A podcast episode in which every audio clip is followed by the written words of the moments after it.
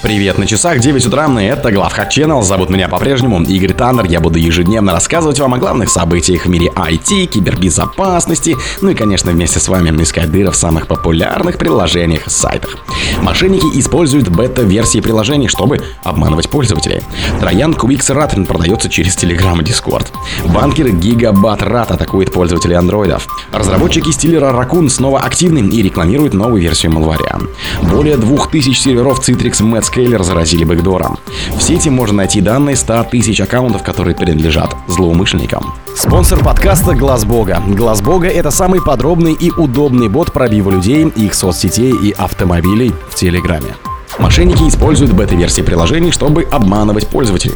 ФБР предупредила о новой атаке злоумышленников, которые продвигают бета-версии вредоносных приложений, якобы предназначенных для криптовалютных инвестиций. На самом деле такие решения воруют крипту у пользователей. Издание Blipping Computer объясняет, что использование бета-версий позволяет хакерам обходить проверки магазинов приложения. По словам журналистов, бета-версии приложений не находят тщательную проверку кода и их лишь поверхностно изучают на предмет безопасности. К сожалению, таких поверхностных проверок недостаточно для обнаружения скрытого вреда вредоносного кода, который начинает осуществлять вредоносные действия вскоре после установки приложения. Например, пытается украсть личную инфу, получить доступ к счетам жертвы или захватить контроль над устройством. Интересно, что представители Google сообщили изданию, что приложения, проходящие открытые бета-тестирование и доступные в магазинах Google Play, проходят абсолютно тот же процесс проверки, что и другие приложения. Троян QuicksRAT продается через Telegram и Discord. Обнаружен новый троян удаленного доступа RAT, который продается через Telegram и Discord. Доступ к QuicksRAT предлагает всего 150 рублей в неделю и 500 рублей за пожизненную лицензию, но также вредонос имеет ограниченную бесплатную версию. Аналитики Aptux пишут, что на машинах под управлением винды QuicksRAT может похищать конфиденциальные данные, которые затем перепродаются Telegram-боту злоумышленника. По словам исследователей, RAT представляет собой тщательно разработанное решение для сбора таких данных, как история браузера, закладки, файл куки и информация о банковских картах, а также кей-логинга, снимков экрана, файлов, соответствующих определенным расширениям и данных из таких приложений, как Steam и Telegram. Кубик SRAT обладает различными функциями, которые позволяют ему оставаться незамеченным и избегать обнаружения. Например, вредонос умеет засыпать, чтобы задержать процесс выполнения, а также проводит проверки, чтобы определить, не работает ли он в песочнице или в виртуальной среде. Банкер Гигабат RAT атакует пользователей Android. Группа IBM сообщает об активности банковского трояна Гигабат RAT, который атакует пользователей Android в основном в Таиланде, Индонезии, Вьетнаме, Перу и на Филиппинах. Впервые Гигабат RAT был замечен специалистами компании Kubel в январе 2023 года. Исследователи предупреждали, что Malware существует с середины 2022 года и выдает себя за банковские госприложения, воруя конфиденциальную инфо.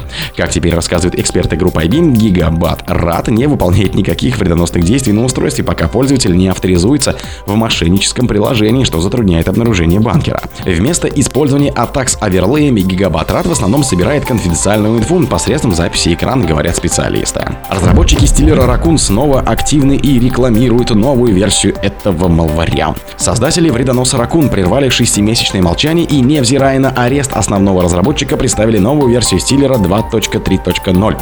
Raccoon популярный среди преступников масс стилер, который существует с 2019 года и продается за 200 долларов в месяц. Вредонос ворует информацию из многочисленных приложений, включая пароли, файлы куки и данные автозаполнения, банковские карты, сохраненные в браузерах. Также Malware атакует широкий спектр криптовалютных кошельков и способны делать скрины рабочего стола жертвы.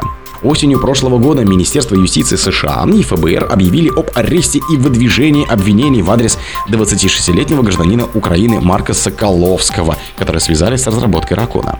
Также власти заявили о захвате серверов Ракуна, из-за чего старая версия Malware фактически оказалась отключена. Однако на тот момент стилер уже был перезапущен и вернулся в новой версии, которую создали с нуля, с новым бэкэндом, интерфейсом, а также новыми возможностями для хищения данных. Более 2000 серверов Citrix NetScaler заразили бэкдором. В ходе масштабной атаки хакеры скомпрометировали около 2000 серверов Citrix NetScaler, используя для этого критическую уязвимость. Больше всего от этих атак пострадали европейские страны. Эксперты из ИБ-компании Fox IT, Голландского института обнаружения уязвимости, обнаружили масштабную вредоносную кампанию по установке веб-шеллов на сервера Citrix NetScaler. Вскоре после обнаружения этого бага агентство США по кибербезопасности и защите инфраструктуры сообщило об эксплуатации бага для развертывания веб-шеллов. Вскоре после этого Shadow Server Foundation посчитали, что используя эту уязвимость, злоумышленники развернули веб-шеллы как минимум на 640 уязвимых серверов Citrix. Как теперь сообщает Fox IT, за последние месяцы компания многократно сталкивалась с инцидентами, связанными с эксплуатацией этой уязвимости, и обнаружила сервера, скомпрометированные сразу несколькими веб-шеллами. В сети можно найти данные 100 тысяч аккаунтов, которые принадлежат злоумышленникам. Эксперты Hudson Rack изучили около 100 хак-форумов и обнаружили, что сами злоумышленники нередко становятся жертвами злоумышленников. Их система заражает вредоносный ПО, похищая учетные данные от различных сайтов для киберпреступников. Так было найдено около 100 тысяч взломанных компьютеров, принадлежащих хакерам, а количество учетных данных для хак-форумов превысило 140 тысяч.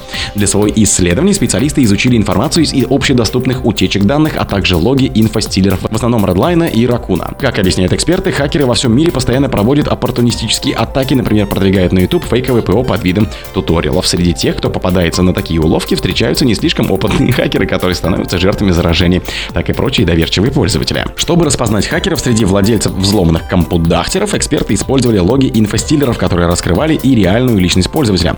Так и для этого учитывались дополнительные учетные данные, найденные на компьютерах, данные автозаполнения, которые содержат личную инфу, и системная информация информация. Например, выяснилось, что более 57 тысяч скомпрометированных пользователей имели аккаунты в сообществе nuli.to для начинающих киберпреступников.